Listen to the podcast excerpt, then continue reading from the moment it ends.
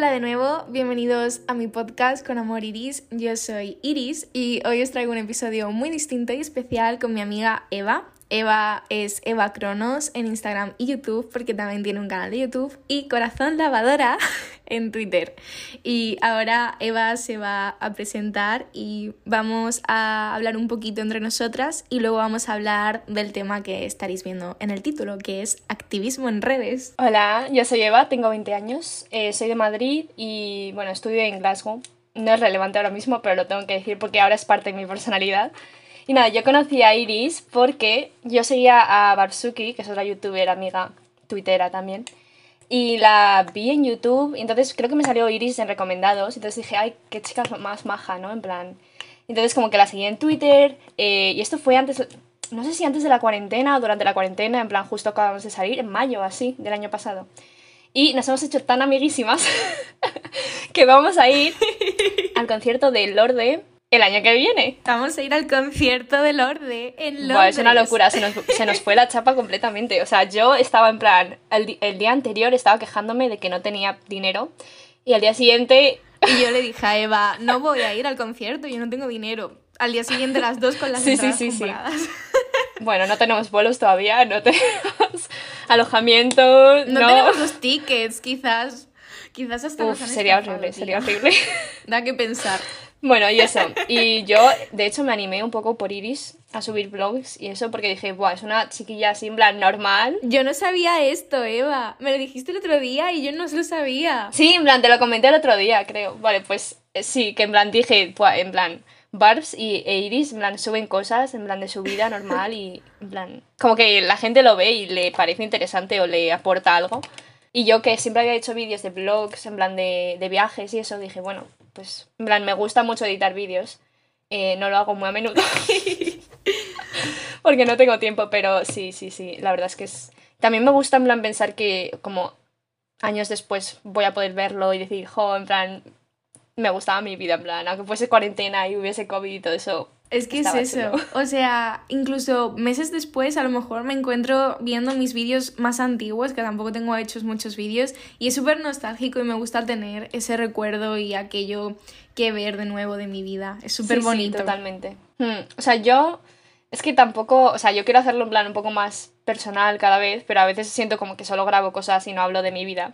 Lo cual también, por una parte, está bien, porque no me sobreexpongo. Creo que hablaremos de esto Vamos luego. a hablar de eso. Pero, pero es eso, que me gusta porque al final puedes hacer muchas fotos, pero al final pues no. O sea, como que un vídeo captura mucho mejor, en plan, cómo estás en ese momento, no sé, cómo lo vives. es súper no distinto. sé, Y además es como, da más juego a, yo qué sé, a situaciones graciosas que las puedes grabar justo, no sé. Claro, y los momentos más especiales. Aunque también es cierto que hay veces que, ah, no sé si a ti también te ocurre, pero a mí a veces me da un poco de ansiedad porque siento que, en plan, tengo que estar grabando a lo mejor toda mi vida y es como, eso le quita quizás la, la pureza al momento y es como si siempre tuviera que estar en una cámara. No Ya, sé. sí, sí, sí. A veces me pasa, a veces, a veces, en plan, justo lo contrario, me pasa que digo, ay Dios, esto, esto, en plan, me hubiese gustado meterlo en el blog porque ha sido un momento súper chulo, yo que sé, en, yo con mis amigas y nos hemos puesto a tocar la guitarra y de repente ha salido una cancioncilla, pero también digo, bueno, en plan, también hay cosas que tengo que guardarme para mí, o sea, la privacidad es importante, cuando, como dijiste tú, en plan, la primera vez que hablamos esto me dijiste, mira, eh, la privacidad es importante y realmente hay que respetarlo. En plan, cada uno tiene sus cosas. O sea, aunque te expongas en cierta manera. Es que también, es complicado para una misma eh, fijar esa línea, ¿sabes? Esos límites, porque te los Sí, sí. tienes que poner, ¿sabes? Ya, a mí me pasa que veo a gente que es como casi completamente anónima en las redes y yo no lo puedo ser, yo creo, porque también parte de mi de cómo participo en las redes y cómo interacciono con otra gente es que sepan quién soy y que yo les conozca, ¿sabes? No sé, o sea, yo lo respeto totalmente eso de ser anónimo y realmente a, a veces digo, pues ojalá yo, pero no lo puedo. Hay veces que te entran ganas, ¿verdad? Sí, sí, sí. Como quiero alejarme de todas las redes, eliminémoslo todo y no pensar más en todo esto. Yo eh, esta última semana he estado sin Twitter, o sea, un- por una parte porque me agobiaba Es verdad. Y, y eso, y por otra parte porque tenía que sacarme el carnet, que bueno, a lo mejor en medio del podcast digo si aprobado o no. Primicia. ya, totalmente. Pero, o sea, como que al final de, de, hecho, el otro día pues entré para avisar a mis mutuals, oye, voy a, voy a, tengo el examen, deseadme suerte, y vi como drama, que dije, es que este drama realmente me da igual, o sea, es de gente que pues ni me va ni me viene, hay gente que me cae mejor, que hay gente que me cae peor, pero digo, mmm, muchas veces el, el, el, ambiente que hay en Twitter es como muy de... ¿Sabes el tweet este de Tyler, the Creator, que dice, How is cyberbullying real? Close your eyes. pues literalmente así, en plan, hay como un montón de movidas que dices, esto no tiene nada de relevancia en la vida real, o sea, no te vas a cruzar con esta persona en tu vida y no, o sea, no vais a tener un problema porque no existís en el plano real, por así Es que en Internet, al mismo tiempo que las cosas no tienen tanta importancia como la que asumimos, se tiende a darle mucha más importancia que las cosas que pasan en la vida real. Se vuelve una dimensión aparte y todo se amplifica. Y la verdad que da un poco de miedo, tía. Sí, sí, totalmente. O sea, es como todo por lupa o justo lo contrario. Sí, y no sé, también es muy fácil distorsionar y malinterpretar al otro. A veces que el discurso está muy claro, obviamente, pero... sí, no, el tono a veces a mí me, me, resulta como difícil, sobre todo, pues, no sé, yo, yo tengo, pues, sigo mucha gente en Twitter y tengo gente que me sigue y eso, pero es verdad que tienes cierta confianza con cierta gente y, y luego hay otras personas que, pues eso, te caen bien, pero no sabes con qué tono. Sí, de qué palo te hablan. No sabes cuándo. Sí, o sea, si vienen a vacilarte, a, a tener una conversación normal contigo, o no sé, como que muchas veces es como, bueno, esto en persona no pasaría claramente. Pues a ver, cuando estábamos hablando del tema, dijimos que a lo mejor era buena idea, en plan, antes de, antes de hablar de nada, definir qué era activismo. Iris se ha puesto eh, como súper aplicada a buscar artículos y no sé qué. Bueno, bueno, tira tú. No, tía, qué vergüenza. A ver, Simplemente eh, ya habéis oído la pequeña introducción, habéis conocido a Eva, que es una persona maravillosa y preciosa. Y ahora vamos a proceder a hablar de nuestro tema de hoy, que es el activismo en redes. Y como ha dicho Eva, pues lo primero de todo habría que definir qué es el activismo. Y pues he buscado unos cuantos artículos porque no quiero que estemos aquí hablando como unas tontas o que penséis que hablamos sin saber o que no tenemos fundamentos y esas cosas. Y en nuestro Google Docs compartido tenemos pues una definición estándar de lo que es el activismo. Y Eva os la va a contar. Vale, os voy a leer la primera definición, que supongo que... Bueno, es una definición un poco larga, pero sí. yo creo que encaja realmente lo que vamos a hablar y define el activismo como un conjunto de acciones comunes efectuadas con la intención de conseguir un cambio, tanto en la sociedad como en economía o política, con la finalidad de implicar a las personas para el logro de metas u objetivos comunes. Y luego dice que hace un, pequeño apunte en el que dice que en, como vivimos en una sociedad eh, en la que los progresos tecnológicos pues avanzan cada día, hay muchas personas en las que han visto el activismo como una forma eh, adecuada en la que manifestar sus ideas. También luego dice aquí, el activismo social es una estrategia importante para lograr la participación en los cambios sociales y el desarrollo, determinante en la elaboración de políticas, toma de decisiones y puede promover un cambio social. Yo cogí esta definición porque es un poco estándar. Pues, o sea, sobre todo yo creo que ha tenido un auge desde Black Lives Matter. O sea, a mí me da cosa porque al final siempre estamos hablando en los términos estadounidenses, pero es verdad que ha sido pues es un movimiento que ha cambiado las cosas a nivel pues, internacional. Global, sí. Sí. Em, pero sí, a mí me da rabia que todo el rato estemos hablando de los estadounidenses, de lo que les pasa, de sus políticas, como si nos afectasen igual aquí. Claro. Pero sí, es verdad que, que ha tenido un auge. O sea, yo, mira, en verano yo tuve una obsesión, tuve dos obsesiones. La primera fue Bones, me vi las 12 temporadas en como dos meses. ¡Tía! Estoy loca. Y luego la otra fue eh, empezar a verme TikTokers de Los Ángeles, que vamos, que ni me van ni me vienen, solo son gente guapa, son muy tontos. O sea, yo me he visto vídeos suyos y realmente son tontos de rebote, pero bueno, son gente con mucha influencia, en plan, la Charlie D'Amelio y toda esa gente, en plan, obviamente no voy a meter con nadie, en plan, la Charlie me parece súper mona, en plan... pero que al final son, o sea, ese grupo de gente que tiene mucha influencia, o sea, muchos seguidores, como que se metieron en, la, en el activismo político, por así decirlo, y buah, me hacía una gracia porque era como, o sea, nosotros de toda la vida yo creo que asociamos la idea de, eh, de que alguien es guapo con que alguien es bueno, ¿no? En plan, hmm. como que te parece más atractivo a alguien de primeras físicamente, pues luego vas a como intentar asociar esa idea con, con ideas buenas, en plan de que es inteligente, de que es buena persona, etcétera, etcétera. Entonces como que se ha hecho mucho, o sea, esta gente tiene fans, o sea, los TikTokers estos que te digo, tienen un montón de fans. Entonces como que les reclamaban, oye, habla de este tema, habla de este otro, no sé qué. Yo creo que también lo de la fama, o sea, fama relativa, porque al final esta gente anda por la calle y no le reconoce nadie, pero Mm, sí, esta fama también como que le añade un, un, plus de, oye, eres famoso, tienes que ser buena persona y tienes que utilizar tu fama para algo bueno. Claro. Que eso es un concepto súper nuevo, porque antes los famosos, yo qué sé, en plan, se drogaban, mm, tenían sus escándalos y la gente lo veía y ya está. Era en plan, no, nadie les exigía que fuesen buenas personas. Tienen que cumplir con los estándares y no sé hasta qué punto tiene sentido que gente que no tiene ni idea de política simplemente pues haga activismo sin ser consciente o sin realmente tener una base de fondo. Sí, sí, totalmente. No digo que la gente que no sepa no se pueda meter, pero es como gente que no tiene interés real en... Es, he compartido este link, he compartido este GoFundMe, eh, ya está, yo ya soy buena persona, por favor, no me canteléis como racista, no sé qué, no sé. Sí, eh, eso es parte de la conversación que queremos abordar hoy, de muchas cosas que hemos estado pensando Eva y yo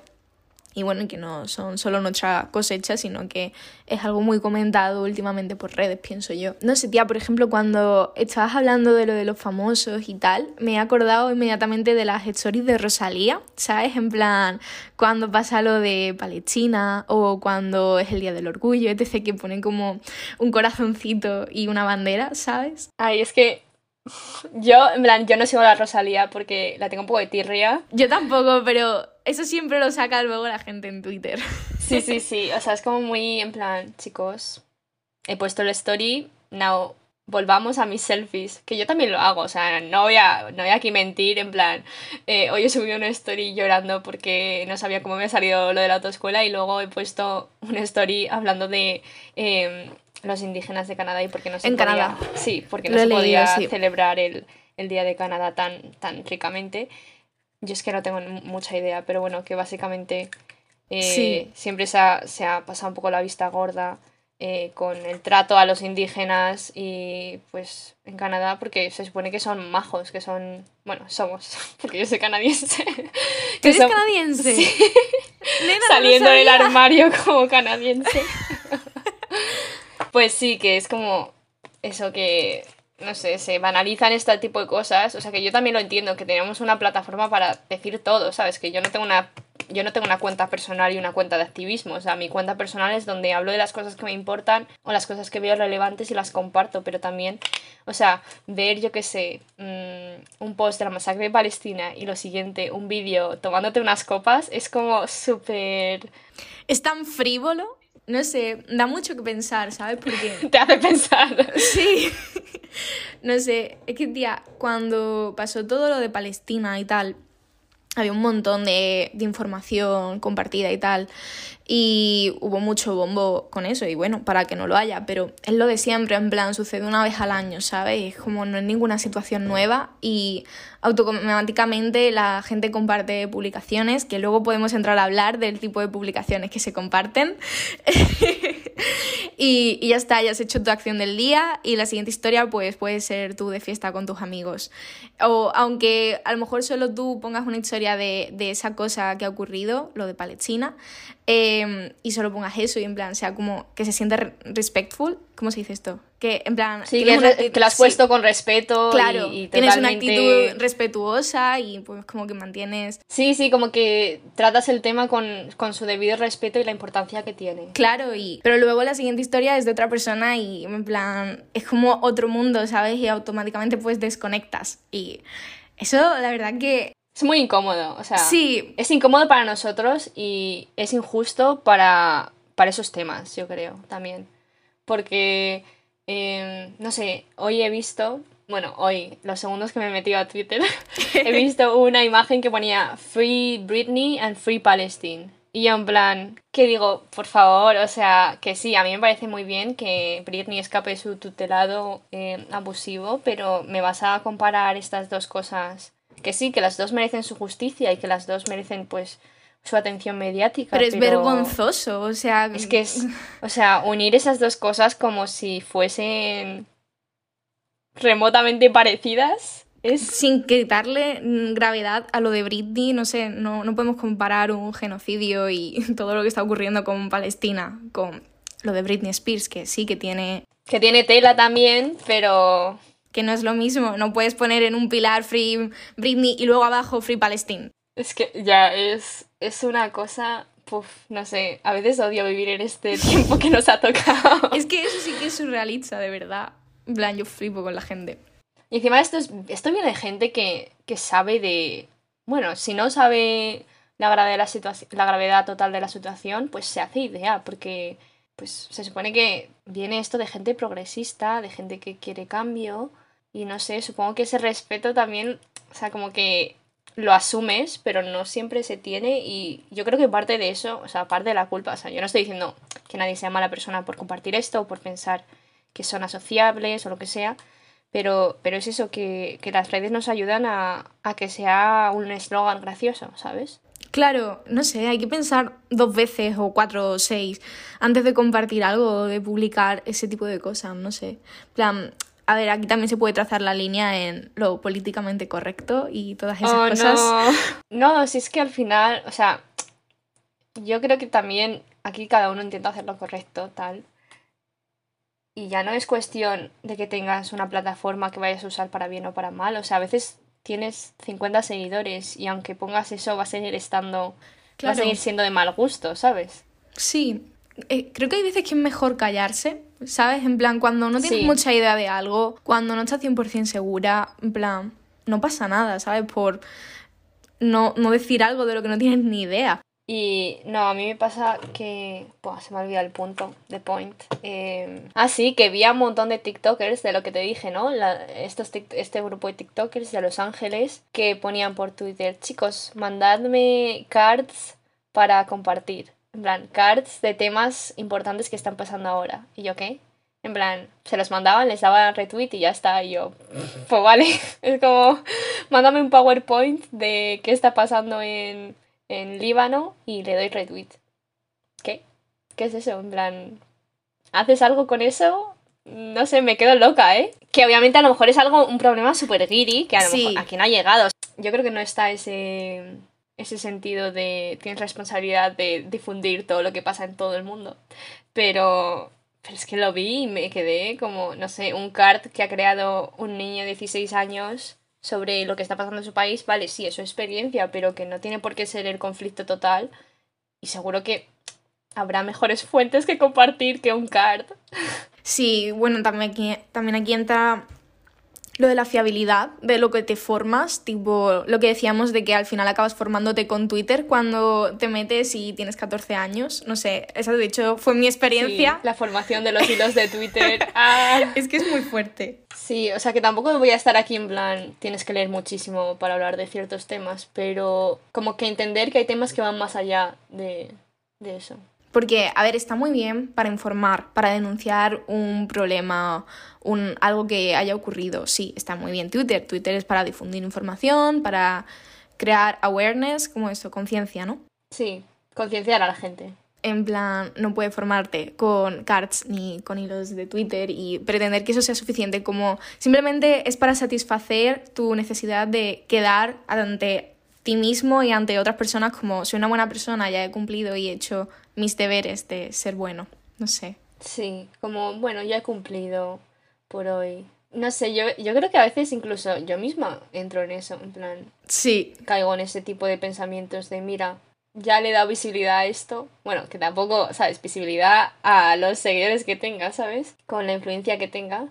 Y a lo mejor alguien se ha interesado y ya está, suficiente. Pero, o sea, obviamente no es suficiente, ¿sabes? Y, y no sé, es un poco, es un poco rollo, porque al final estamos todos en los mismos círculos, ¿sabes? Que, o sea, que no creo que tenga un seguidor o... Claro. Bueno, a lo mejor sí, un par de seguidores que no saben qué pasa en Palestina, pero la mayoría son del mismo palo, ¿sabes? En plan, van a saber de qué va la cosa, van a estar dándole retweet a los mismos links que yo, o no sé me gusta y me llama la atención que lo hayas dicho porque yo también lo pienso mucho, o sea, de una manera totalmente autocrítica. Yo muchas veces siento, estoy haciendo esto porque tengo que cumplir con el tengo que compartir esto, tengo que hacer lo, lo, que se supone que es correcto o lo estoy haciendo porque realmente siento que vaya a tener un impacto, o sea, cuál es realmente el objetivo final, ¿sabes? Y es lo que tú decías, al final nos movemos en los mismos círculos y la gente que va a recibir esa información no va a ser gente nueva que no tenga ni idea por norma general de lo que está ocurriendo, sino gente que ya sabe de eso. Entonces, lo estás haciendo para quedar bien ante los demás porque tienes que demostrar que... También, estás de acuerdo. Oye, mira, no soy fascista. He compartido este link. y es como, eso es súper de vivir en una burbuja tipo la vida va más allá de Internet, o sea, ¿qué importa lo que de, en un segundo va a pensar de manera superficial eh, tus seguidores de Instagram? Ya, a, mí me, a mí me pasó sobre todo porque yo antes me peleaba, mm, o sea, bueno, no muchas, pero me metía en peleas de Twitter, o sea, yo tengo que admitirlo, yo me peleaba con Twitter, eh, o sea, que luego lo pienso y digo, madre mía, la de horas que he perdido eh, discutiendo con extraños que no van a querer cambiar de opinión, entonces luego al final como que poco a poco fui dándome cuenta que la gente que me va a escuchar son mis amigos, mi gente cercana, conocidos, o sea, sobre todo gente del día a día, más bien, em, que va, pues va con cierta disposición o no a escucharte. Pero claro, esa es la clave, o sea, yo cuando estaba peleándome con gente en Twitter era como hablarle a una pared, porque era gente que ya tenía su idea súper fijada y yo tenía la mía también hmm. fijada, ¿sabes? Pero no sé, era como Sí, sí, activismo en Twitter, pelearme con fachas. Está bien pelearse con la gente cuando la gente es imbécil y está compartiendo cosas de mierda y, en plan, esas cosas hay que intentar pararlas, pero llega un punto en el que resulta inútil porque... Y dañino para ti mismo. Claro, y te cansa muchísimo y cuando... Eso es algo que nunca se acaba porque nunca vas a dejar de pelearte con gente estúpida de Twitter. Acabas quemándote muchísimo de esa situación pero lo peor de todo es eso, es que, en plan, siempre sale un tweet tras otro todos los días. En plan, fue, no sé si fue ayer, pero lo del hashtag de. ¿Sabes cuál te estoy hablando? No, porque no estás en Twitter. No. Bueno, tía, pues mira, eh, creo que fue ayer, se hizo trending topic un hashtag que se llamaba biología. Te puedes imaginarte de qué iba. En plan. ¿Qué? Biología. Biología. Oh, no. TERFs, exacto. Eh, todo el tema de la ley trans y, bueno, TERFs. En plan, tía, eh, un montón de miles de tweets, ¿vale? Yo, yo me quedé flipando, yo no me metí en el, en el hashtag, pero leí en la tele gente hablando de eso y no sé, la verdad que me quedé con el cuerpo frío. En la tele, madre mía.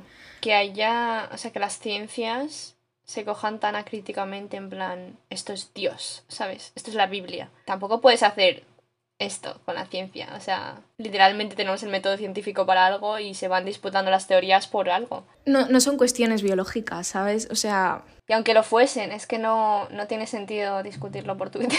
No tiene sentido, ningún sentido. Creo que eso es un poco lo en que estamos hablando todo el tiempo, que hasta qué punto merece la pena tener discusiones por internet, ¿sabes? En plan, ya no solo tener discusiones, sino hablar de temas por internet. Ya, yo, yo tengo un mutual que antes se metía en un montón de peleas por Twitter, en plan ideológicas, y desarrollaba bastante bien sus puntos, pero claro, era como que tenía que hacer un hilo de como 25 tweets matizando cada punto de su argumento para que luego alguien le viniese a tocar las, las, narices diciendo, oye, es que no has mencionado tal caso. Y es como, hola, estamos en Twitter, no voy a escribirte un ensayo. Si quieres hablar de esto, me abres mensaje directo y hablamos de ello tranquilamente pero de verdad que no. Y me dice, es que desde que no me meto en peleas estoy bastante más tranquilo. Y yo, normal, es que te viene gente de todos lados, o sea, obviamente puedes tener discusiones productivas, o sea, yo por ejemplo con, o sea, sobre todo lo he trasladado a redes sociales más pequeñas como la Candado, en el que digo, oye, ¿qué pensáis de esto? En plan, si me estoy, si estoy patinando, pues me lo decís, tal pero ya todo es del respeto y, y desde el querer sacar algo de eso mutuamente, en plan, no de intentar quedar por encima ni nada. Es que a mí me gusta mucho esa dinámica que tienes en la Candado Eva, porque me, me gusta mucho eso de en plan que a lo mejor has dicho algo en la, en la main y luego en la candado pues lo comentamos entre todos, ¿sabes? En plan, se siente súper nice. es como safe, space, safe space. Pero es algo súper A ver, en, en, otro punto de nuestro guion, que no quiero desviarme mucho, pero es todo transversal, entonces tenemos que lo tocamos así. Sí. Eh, está el punto este de lo de la burbuja ideológica, ¿no? De que vivimos... Sí, lo hemos hablado un sí, poco. vivimos en una burbuja ideológica. De intentar como... Claro. Y está luego el típico discurso que siempre dicen la gente del centro derecha, que dicen tenéis que salir de esa burbuja ideológica y escuchar otras opiniones, etc. Y bueno, obviamente sí, es importante leer de vez en cuando esas otras opiniones para formar, matizarte y todas esas para cosas. sus muertos. Exacto. Pero no sé hasta qué punto yeah. es algo bueno exponerte a ese contacto tanto con personas como sí, yo creo que, con contenido. Ya, yo creo que muchas veces es ponerte en situaciones muy violentas para ti mismo, en plan, sí, es que, ¿sabes? Hay que ser amigo de todo el mundo. Y te están violentando mmm, de formas muy sutiles, pero violentando, ¿sabes? Al final es violencia hacia ti y dices, yo, yo no tengo por qué soportar esto. O sea, yo es verdad que tengo amigos que no son todos progres, entre comillas, como diríamos, pero, pero siempre desde el respeto, ¿sabes? Siempre desde, siempre desde no sé, no escupirle a los gays por la calle, ¿sabes? Claro, tío, o sea, hay, mucha diferencia entre ser amiga de una TERF que ser amiga de un pavo que... Que no está muy metido en política y dice, sí, yo voto a centro. sí. Ya, no sé, o sea, esto ya tengo tolerancia, pero no en ese sentido. O sea, tengo tolerancia para la gente que no sabe y quiere aprender, porque obviamente yo no soy quien para decir, oye, tienes que tener esto aprendido de casa, pero pero no tengo tolerancia para, para gente que realmente ya tiene sus ideas como muy, muy establecidas y tiene ya una edad para no estar así como paternalista y decir ya cambiará, ¿sabes? Sí. En plan, pero es que eso se nota. O sea, sí, pueden ser colegas, pueden ser amigos de amigos, pero que yo no me voy a juntar con esa gente que, que, que son, que tienen la misma edad que yo, que no puede estar en plan, no, pobrecitos, es que nadie les ha educado. Pues que se eduquen ellos, ¿sabes? Como no tenemos que rendirle cuentas a nadie ni le debemos a nadie una educación, ¿sabes? Exacto. plan, yo no quiero ir de la persona más formada del mundo, ni mucho menos. En plan, creo que ninguna de las dos estamos en ese tono, ¿sabes? Pero No, no. creo que, a ver, es, es un discurso muy común, o sea, no tenemos el deber en redes ni de manera individual nosotros de formar a nadie. Creo que está muy bien ofrecer recursos a la gente que te lo pide, con, que, que, realmente está interesado, pero que hay gente que lleva un tono agresivo o pedante o pretencioso y que lo único que pretende es pelear contigo, pues no le debes nada. Ese es el punto. Ya, yeah, exacto. Muy bien, muy bien dicho. so true, queen. Qué guay. A ver, ya hemos pasado como un poco por varios Sí. temas, madre mía. Estamos aquí en plan de un lado para otro sin, como Sí, pollo sin cabeza, pero da perdonad, igual, es que es un tema tan amplio. Claro, pero yo creo que es normal. Aquí tenemos muchos puntos sin tocar. A ver, el activismo monetizado, pues, pues me parece de ratas, lo siento. Básicamente, no sé, o sea, yo entiendo que, o sea, a mí yo no tengo, yo tengo que decir que las personas que más me han ayudado a formarme son chavales normales corrientes, no cuentas grandes que ganan dinero con eso. O sea, de verdad, mmm, quien me ha señalado lecturas interesantes, quien me ha dirigido a vídeos, a cosas que realmente me interesaban, ha sido, pues eso, chiquillas como yo. Y digo chiquillas porque, pues eso, ah, yo empecé con el feminismo, como todas. Sí. Y, y no sé, cuentas como de Bermud, que ahora son súper famosas en Instagram. O sea, no hay día que no vea un Insta, o sea, una historia con sus posts. O cuentas como Es la feminista ilustrada, que encima es una TERF. Bueno, las de Bermud también, pero, you know. No sé, cuentas así que digo, es que están aquí por la pasta. O sea, realmente, no hay otra. Que pueda haber, puede haber interés genuino al principio, sí, pero en el momento que te pones a hacer posts analizando Crepúsculo en el año 2021 desde una perspectiva feminista, se supone. Hay estas cuentas grandes que hemos estado señalando. Está todo, en plan, todo eso lo monetizan. Tienen mi- miles de seguidores. O sea, Y cuando no y cuando no monetizan lo digital hacen charlas, yo qué sé, como si tuviesen conocimiento real de eso. Que a lo mejor lo tienen, pero que es como yo por tener esta cuenta de Instagram tengo como un cierta autoridad para hablar de este tema. Y no sé, me parece muy fuerte. Es que es muy fuerte el poder eh, político, porque al final es poder político que se le otorga a gente por la cara en redes. Sí, dentro del propio movimiento, que obviamente no está muy jerarquizado porque pues al final es algo muy desconexo. Por ejemplo, el movimiento feminista en España pues es una cosa que... Y no solo por los principios que tenga, sino más que nada porque está desorganizado. Sí. no sé, me violenta mucho ver a esta gente y luego, por ejemplo, comparten cosas de Palestina o de otros conflictos internacionales, pero esa información que, no han creado ellos. O sea, han cogido una página de Wikipedia, la han copiado y pegado. Es que el mérito que está en poner cuatro letras en Photoshop y luego subirla a Instagram, no, no lo entiendo. Ya, el Canva. y no sé, también es lo que hemos estado hablando, que siempre hay una empresa detrás, o sea, esa gente vive de eso. Hasta qué punto las opiniones son suyas y si son suyas igualmente están influenciadas y tienen pues todo ese backup detrás que huele peste, sinceramente. El lobby del dinero, básicamente. Sí. No sé, a mí me, me desagrada muchísimo. De hecho, pues eso, me puse a dar un follow, no sé hace cuánto, pero dije, es que como salga una publicación más de estas, me arrancó la cabeza. Pero sobre todo por eso, porque tú, o sea, tú al principio puedes pensar, mira qué muchachas más majas, son súper populares, difunden información, pero luego ya lo piensas un poco y dices, es que no, en plan, están aquí claro. y se creen que todo el mundo es tonto. Hmm. Pero hay muchísima gente que la sigue, tía, en plan... Es como que realmente da susto, ¿sabes? Porque luego ves a gente que, que tú sigues o conocidos tuyos y en plan ves que siguen a esas cuentas y es como en fin, no sé, ahora, mismo estoy pensando que quizás es un poco, que quizás estamos hablando un poco exigentes, tipo, es cierto que cuando nosotras, yo te incluyo porque creo que más o menos hemos tenido el mismo recorrido, cuando nosotras empezamos a informarnos por Instagram, por Twitter de situaciones políticas, sabes, actuales, de feminismo, sobre socialismo y esas cosas. Obviamente empiezas en redes, ¿sabes? Y empiezas con mensajes, o sea, a consumir, a procesar, a recibir mensajes, pues, básicos, pero supone un antes y un después, ¿sabes? Quizá en plan es la manera en la que se tiene de, de comenzar. No sé, yo, yo empecé con a interesarme por la política y por cosas importantes cuando tenía 14 años y de repente me metí en Twitter y estaba todo este tema del feminismo, ¿sabes? Y todo eso al final tiene su evolución orgánica. Entonces,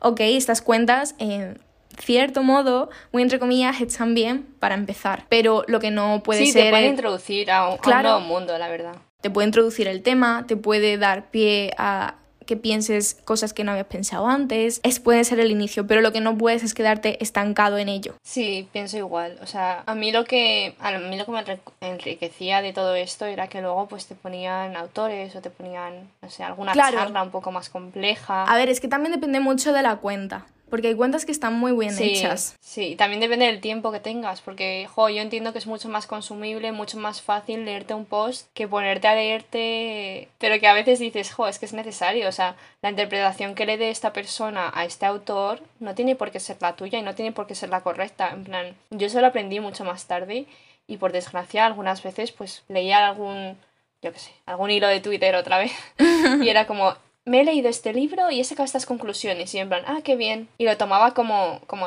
como si fuese ese el libro, ¿sabes? Y es como... No, tienes que formarte tu propia opinión. Está bien de una manera esquemática y, no sé, primer contacto con temas políticos, sobre todo porque... A ver, cada vez más la gente empieza a interesarse más joven, ¿sabes? Y bueno, eso está bien. Lo que pasa es que también lo que cala luego es un mensaje erróneo, ¿sabes? Simplista y con muchos, muchos puntos negativos. Muchos estereotipos, sobre todo, por ejemplo, en, en, la cultura LGTB que se ha creado en TikTok, pues, o sea, es verdad que cada vez, pues, yo qué sé, me, me, alegra un montón ver a, ver a mm, chavales trans que son como súper jovencillos también, en plan, teniendo su plataforma, hablando de sus cosas, vamos, siendo influencers, que al final tampoco es que yo sea aquí súper pro influencers, pero digo, mira, que tienen ahí su público, hacen sus cosas, no sé, también reciben su cantidad de acoso porque se están exponiendo, pero había un chaval que se llama Lucas, que, que eso, que tiene, vamos, el TikTok como si fuese, no es, sí, es como su vía de, de, de comunicación, su, su forma en la que es más influencer, creo. Su medio. Sí, igual que el nuestro es YouTube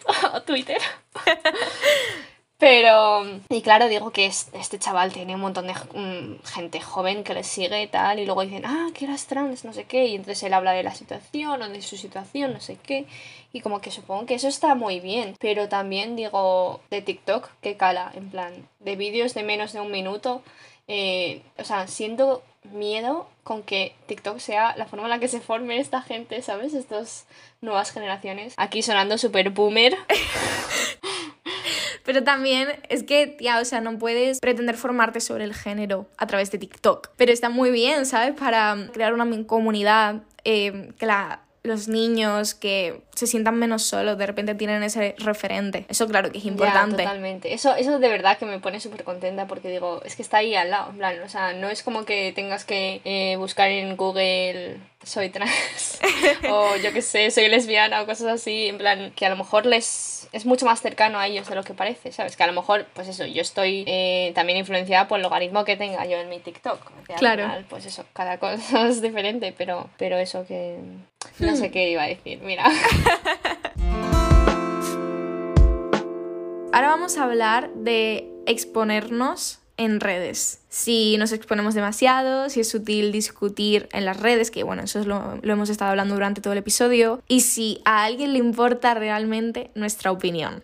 Vale, yo tengo varias opiniones fuertes sobre esto. O sea, realmente me parece que, que esto de que te pidan las redes cuando entras en un trabajo, por ejemplo, es horrible.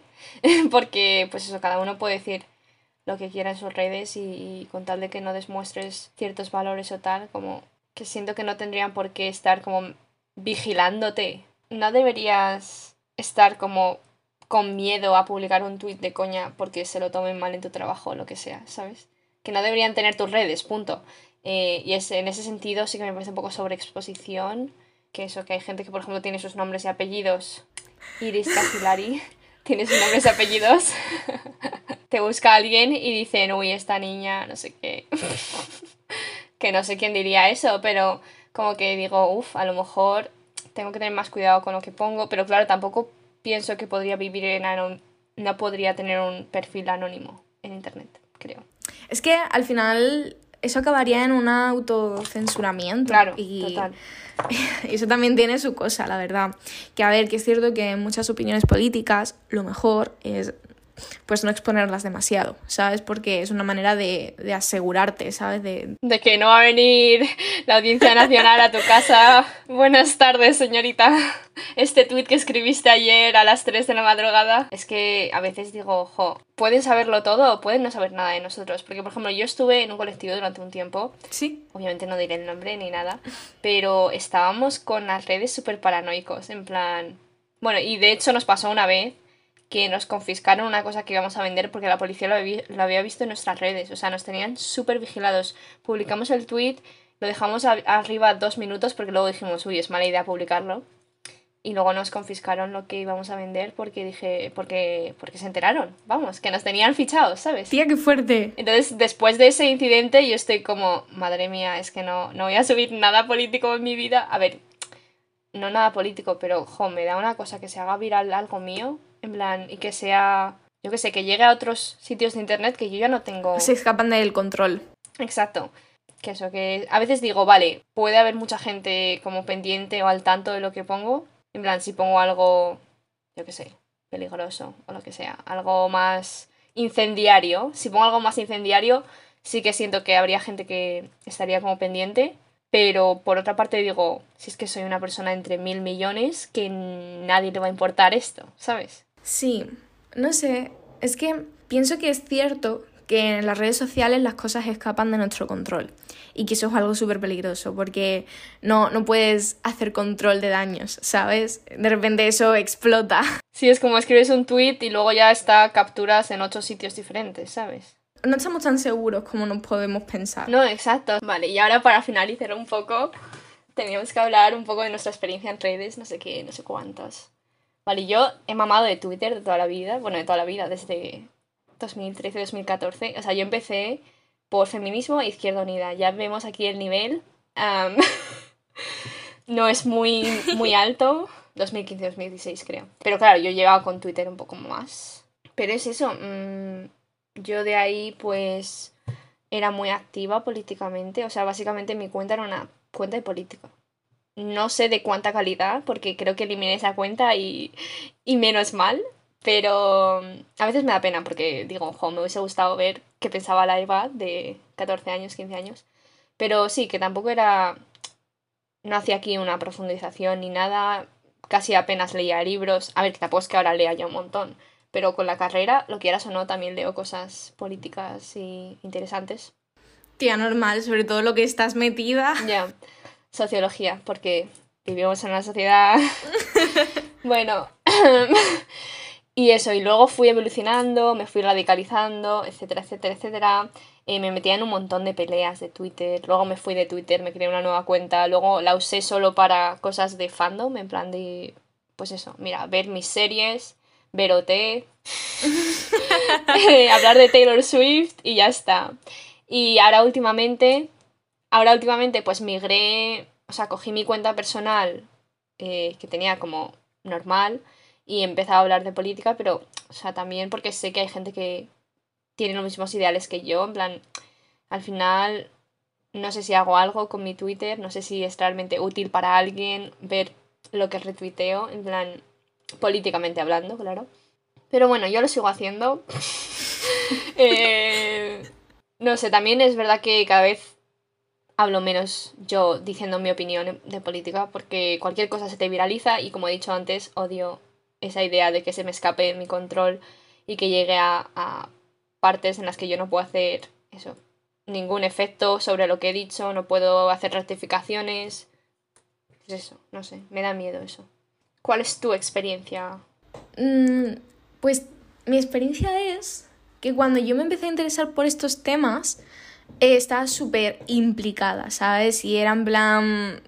Es lo típico de me radicalicé, ¿sabes? O sea, pasé del típico feminismo liberal y luego decía que era feminista radical y todas esas cosas. Ahora, la movida es muy distinta, pero era como que siempre estaba metida en peleas. Pero, tía, mis peleas eran en la vida real, ¿vale? O sea, yo no me metía en peleas por Twitter. Yo en Twitter simplemente como que leía a otra gente, leía, hacía RTs y difundía cosas. Pero... Un poco más, sí. Exacto, no, mi, mi labor no era en redes sociales. Pero luego yo constantemente estaba siempre metida en peleas, con profesores, con gente de mi familia, con gente del instituto, estaba siempre en peleas. Y eso llegó a un punto en el que me drenó. Yo también pasé esa fase. ¿eh? Yo creo que es normal. Sí, o ¿eh? sea, era como muy. Eso, cualquier cosa yo ya estaba debatiendo. O sea, la pesada de clase. la pesada de, de, clase que no podía callarse. Esa era yo. Y entonces. Mmm, hubo un momento que dije, mira, ya, párate, Eva, porque te estás quemando, te estás... También es como que ya no sabes ni, ni a quién estás convenciendo, ¿sabes? O sea... Quema muchísimo y sobre todo llega un punto en el que para qué. Si es que eh, nadie te está escuchando y encima acabas como adoptando un discurso un poco agresivo que a nadie va a convencerle. Ya. Que también te digo una cosa, en plan, tampoco quiere decir que para conseguir cosas haya que ser pacifista y... Total, pero que a veces que es como ya defensiva. En plan, que estás ya sin escuchar tampoco. Claro. Eso no, no aporta nada al debate. O sea, si tienes una conversación con una persona que no te quiere escuchar, pues ok. Pero si estás teniendo una conversación con alguien con la que se puede tener una conversación, pero tú al final acabas alterándote y acabando la defensiva de otras experiencias que has tenido, pues eso tiende a acabar mal. Sí. Y no sé, yo como que al final me acabé alejando mucho de todo eso y en plan, no me acabé alejando, sino que decidí que no quería pronunciarme sobre eso, ¿sabes? En plan, que quería limitarlo a mi círculo seguro, a hablarlo con gente de confianza o hablarlo con gente con la que me sintiera cómoda, aunque no fuera gente afín políticamente a mí, sino... Sí. Necesitaba sentir pues que eso no se iba a salir de madre. Y sobre todo, es como que para mí fue súper drástico el cambio de que me importaba un montón la política y luego como que dejó de importarme, porque era súper era muy cansino, ¿sabes? Yo, yo, sentía que cuando, conforme leía más y investigaba más y me informaba más de eso en redes, etc., y hablaba con otra gente, pues me parecía súper pointless porque acababa fatal. Y era tipo, ¿y yo qué hago? Tengo 16 años, ¿qué hago yo con todo esto, ¿sabes? Ya, como que al final dices, necesito que la política no sea un hobby. O sea, que no sea... No lo puedes dejar aparte porque yo creo que eso también implica una dejadez y, y, bueno, también depende de la salud mental que tengas en ese momento. O sea, yo ha habido épocas que me he leído tochacos, me he leído textos larguísimos y me he puesto a comentarlos. Y otros en los que leía el título de algo político y era como, es que no, o sea, scroll down, ¿sabes? no, aversión total. Pero, pero claro, mm, no sé, hay, hay que encontrar un punto medio, creo. Porque al final, si nos amargamos, o sea, porque obviamente todo esto te revela una cruda realidad Em, te demuestra que, pues eso, que con capitalismo pues no vas a ser feliz mm, jamás. Entonces, mm, también necesitas encontrar esos pequeños momentos de, o sea, cosas que te hagan feliz, porque si no te vuelves loca. O sea, que no es por banalizarlo ni por hacer de menos a la gente que, que es muy activa políticamente, pero, pero al final tienes que encontrar un equilibrio, o sea, de nada sirve que estés todo el rato intentando buscar una vida mejor porque imagínate que llegas y no sabes qué es para ti eso, ¿sabes? O sea, sí, imagínate que llega el día en el que ya no hay capitalismo y de repente ni siquiera sabes lo que te hace feliz, ¿sabes? Es como un poco triste. Sí, eso es cierto. No sé, es que creo que es justo el punto que has dicho de que la política no se convierta en un hobby.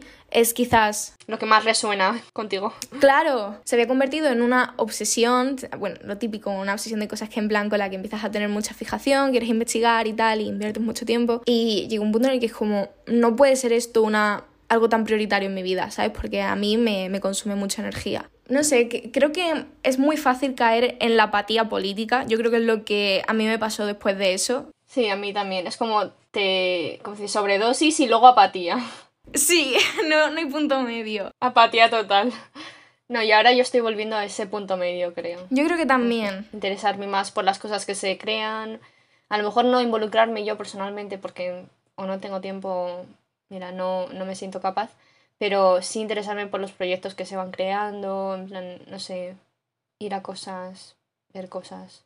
Ese punto medio que estamos hablando. Es que el punto medio es súper distinto para cada persona y, no sé, con la apatía viene la certeza de que no sirve de nada tener un discurso político online, de que da igual las cosas, los puntos que digas, las cosas que expreses, compartas y tal, porque luego, en plan, todo eso no, tiene sentido y no recae en nada, no tiene ningún efecto y...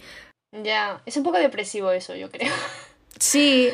O sea, yo intento no caer en eso, pero a veces sí, pienso así en plan, ¿a quién le va a importar lo que yo diga? Eh, ¿Qué efecto tiene que yo le dé retweet a este? pero, claro. a la vez también digo, mira, alguien, alguien va, va a ver esto y le va, se va a replantear cosas o o va a intentar empezar a interesarse en este tema o no sé, como que, claro, digo que es como mi última esperanza decir que esto le va a importar a alguien porque si no, ¿para qué estás? O sea, ¿para qué haces nada remotamente? A ver, yo creo que es triste y una mala decisión inconsciente caer en eso, ¿sabes? En plan... Sí, sí, total. No me refiero a que al final yo acabe pensando, esto no importa, a nadie le importa, no voy a hacer nada ya más con mi vida, sino que al final lo que hemos estado diciendo todo este tiempo es que entre nuestra juventud actual, lo común y lo que asociamos con activismo en redes es subir una historia en Instagram. Y ya, es como que yo me niego a eso pero me niego en rotundo y de hecho me cuesta un montón pronunciarme en Instagram. En Twitter es distinto, para mí es súper distinto en Twitter porque al final en plan pues retuiteo cosas o en plan hablo con gente, es como una dinámica súper distinta, pero es que me parece una gilipollez poner una historia en Instagram, a no ser que sea realmente una que yo diga, esto hay que compartirlo, ¿sabes? Por X razón. No, no siento que eso sea suficiente, en plan, peleemos realmente por lo que importa, ¿sabes? O hagamos las cosas que realmente van a crear una diferencia. Porque si vamos a seguir con historias en Instagram y todo que sea una fachada y que sea al final una actitud performática, pues prefiero que no. No sé. Ya, que para eso, pues nada, no subes nada y, ya lo hablarás con tus amigos cuando les veas. Exacto. está. Pero eso al final Luego es súper feo porque caes como en el silencio y en el no pronunciarte sobre política y creo que eso tampoco es la decisión. Ya, yo tengo ese punto medio que a veces digo, mira, este story lo han subido mucha gente, que lo sube yo, tampoco tiene mucha importancia. O sea, me refiero que a veces digo, mira, esto ya se ha hablado ocho mil veces, todo el mundo ya sabe de qué va el tema, pero, pero sí entiendo que hay cosas que, que sí que pueden como conseguir cierta difusión por Instagram o cierto... Sí pues eso, cierta relevancia mediática, etc. Pero claro, que, no sé, yo sí que subo cosas, tengo que admitirlo, yo sí Claro. que soy muy, soy- bueno, no muy activa, pero soy activa más o menos. Pero claro, sí quiero pensar que no se limita a eso. Eso es lo que yo pienso, Eva, que creo que no hay algo inherentemente malo en, su, en compartir una historia de algo que realmente te importe, pero que no se queda ahí, ¿sabes? O que no se quede tu acción del día en eso. Claro, no sea tarea hecha por hoy, sí, sí. Y también pienso que sin caer en el guilt tripping, hay influencers que si realmente les importa esto, están informados y tal, sí que tienen el deber al tener una plataforma tan grande de compartir y realmente hacer algo, ¿sabes? Sí, yo creo que hay cosas que dices, ¿cómo puedes estar haciendo como si no pasase nada y compartiendo una foto de tu helado, ¿sabes? Pero claro, también no sé qué prefiero, que lo compartan sabiendo o, no sé, que, que tomen una, una, una posición equidistante, por ejemplo, como con lo de Israel y Palestina, ¿sabes? Que no... Exacto. A veces digo, mira, es que se nota que no, no has leído nada, no, ni- te va ni te viene, solo quieres mantener tus followers, no sé qué, y has puesto eso. Pero, claro, es que, bueno, somos un cúmulo de contradicciones. Creo que la gente que sí sepa, ¿sabes? Que tenga una gran plataforma y sí sepa realmente de lo que está hablando lo que está ocurriendo y le apetece compartirlo, que lo haga. En plan, a mí eso me parece que eso está fenomenal. Pero la gente que lo hace porque es lo que están haciendo los otros, ¿sabes? Y no, no saben nada y es por el guilt tripping, eso no. Eso a mí no me parece bien. No lo sé. Es un poco despropósito. Qué deprimente ha acabado esto, ¿eh? Sí, no, no podemos terminar dicho así. A ver, ¿Qué conclusión damos? ¿qué conclusión hacemos? Activismo político caca. Nosotras, muy guays. Mm, no No sé. sé. Las hemos dicho a la vez.